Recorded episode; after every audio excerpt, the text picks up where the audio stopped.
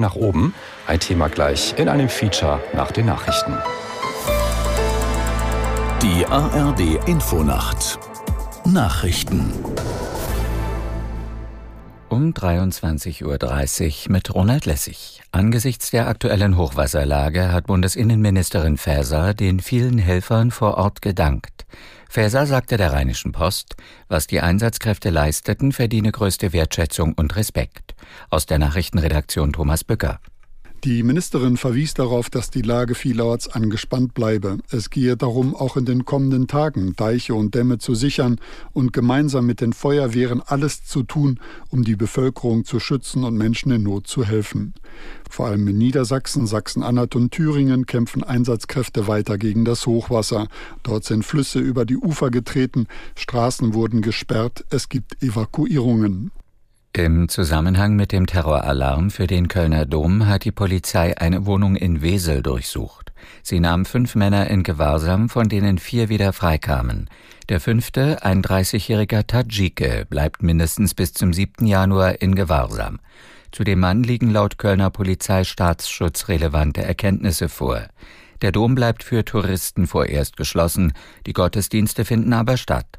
Besucher müssen sich aber kontrollieren lassen. Schweden ist der NATO-Mitgliedschaft einen Schritt näher. Im türkischen Parlament hat der zuständige Ausschuss den schwedischen Beitritt gebilligt. Als nächstes kann das gesamte Parlament in Ankara darüber abstimmen. Aus Köln Benjamin Weber. Wie Finnland hatte Schweden auch nach dem russischen Angriff auf die Ukraine seine Bündnisfreiheit aufgegeben und die NATO-Mitgliedschaft beantragt. Die Türkei und Ungarn blockieren das aber seit Monaten. Zuletzt hatte der türkische Staatspräsident Erdogan außerdem öffentlich eine Verbindung hergestellt zwischen der türkischen Zustimmung zum schwedischen NATO-Beitritt und der Lieferung von 40 Kampfjets des Typs F-16 aus den USA in die Türkei. Wenn Washington seinen Beitrag leiste, werde das Parlament in Ankara das Gleiche tun, sagte Erdogan. Die US-Armee hat nach eigenen Angaben mehrere von der Houthi-Miliz im Jemen abgefeuerte Drohnen und Raketen über dem Roten Meer abgeschossen.